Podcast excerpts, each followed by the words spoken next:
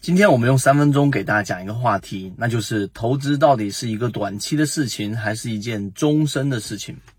始于这个话题呢，主要是来自于我们其中一位高价值的一个反馈啊。今天我估计我们这位高价值也会听到我们这个音频，就是我们的三届啊提到的，就是我他跟圈子的时间，他说的是两年的时间。比较熟悉圈子，有很多人可能是三年甚至四年或者更长时间。我们的整个沟通跟交流已经完全的融入到了自己每一周的这一种生活当中，这是圈子感到非常荣幸和非常开心的一件事情，是因为我们是在长期的跟大家去交流的整个市场的变化，以及整个投资的模型的变化，以及我们在交易过程当中可以去完善的细节。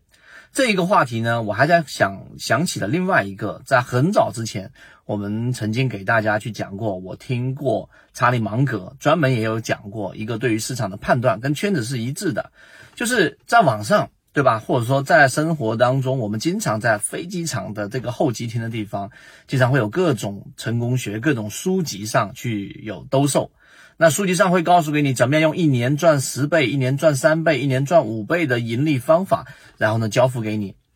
那这种方法大家就想一想就明白了，到底自己能赚钱的人为什么还教别人方法呢？这个是很自然的一个一个事情，所以。自己能赚钱的人就应该窝着自己，就好好在交易市场里面去赚钱。为什么还出来教大方法呢？对不对？所以这个我们给大家说过，这是一种判别到底市场当中谁是真正的，这很简易的这一种市场当中的这一种乌烟瘴气的这种方法，就是他只要告诉给你高额的回报利润，给你确保某项利润，那一定是有问题的。所以不要相信天上会掉馅饼。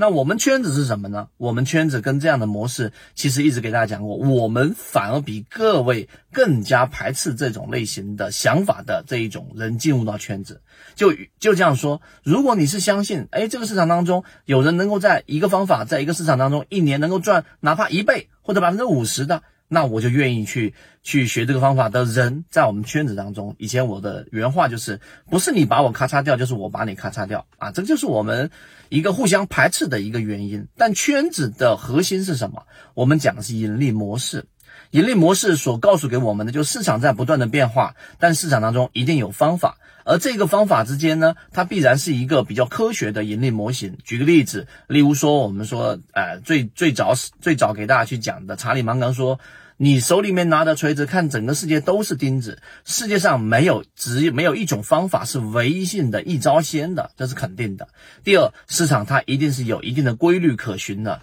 这个所谓的规律呢，是指市场它是沿着一定的这一种合理范围，它偶尔会偏离我们所说的合理区域。例如说黑天鹅事件，对吧？塔勒布所提到的各种这一种非正常事件，黑天鹅事件对市场的影响肯定必然存在。大家可以去看看塔勒布的。书籍或者看一看大空头，这是存在的。但市场当中很大一部分时间都运行在一个可可复制的一个有一定规律的这样的一种区域当中。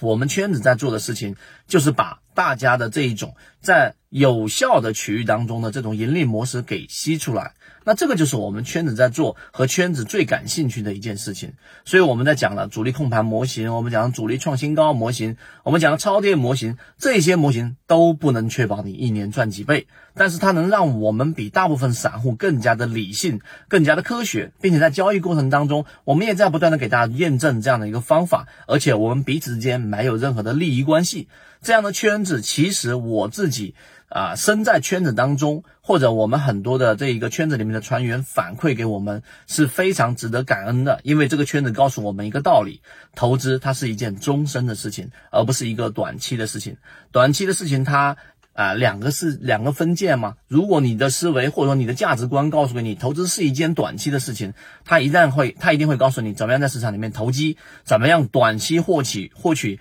你自己最能获取的最大利润。而如果你的价值观告诉给你，你投资是一件终身的事情，那你就要学会我们之前说的善猎者善等待，需要等待机会，需要在有机会出现的时候呢，逐步的增加仓位。当市场出现这一个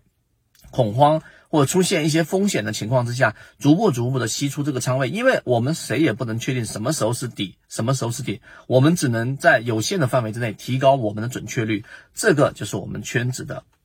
价值观。所以还是那句话，和你一起终身进化是圈子的一个理念。这个圈子只要我们的起心动念不变，初心不变，这个圈子就会一直延续下去，并且跟各位永远保持彼此之间没有利益关系的这一种状态，这是最好的一种状态。这个就是我们在说的，投资到底是一个短期的事情，还是一个长期的事情？那如果你的价值观倾向于后者，那你可以考虑加入到圈子当中，我们不断的用模型进行碰撞，在市场当中找到比较高概率的生存方式。而如果你是短期的，刚才我说的投资是一个短期的这种价值观的话呢，那在圈子当中你就可能跟我们的这一种相容性就会很差了。所以，你如果想要去更多的去完善自己的交易模式，也看看别人的交易模型对自己是不是有启发的，这些完整版视频都可以找到我们管理员老师获取。好，今天我讲那么多，和你一起终身进化。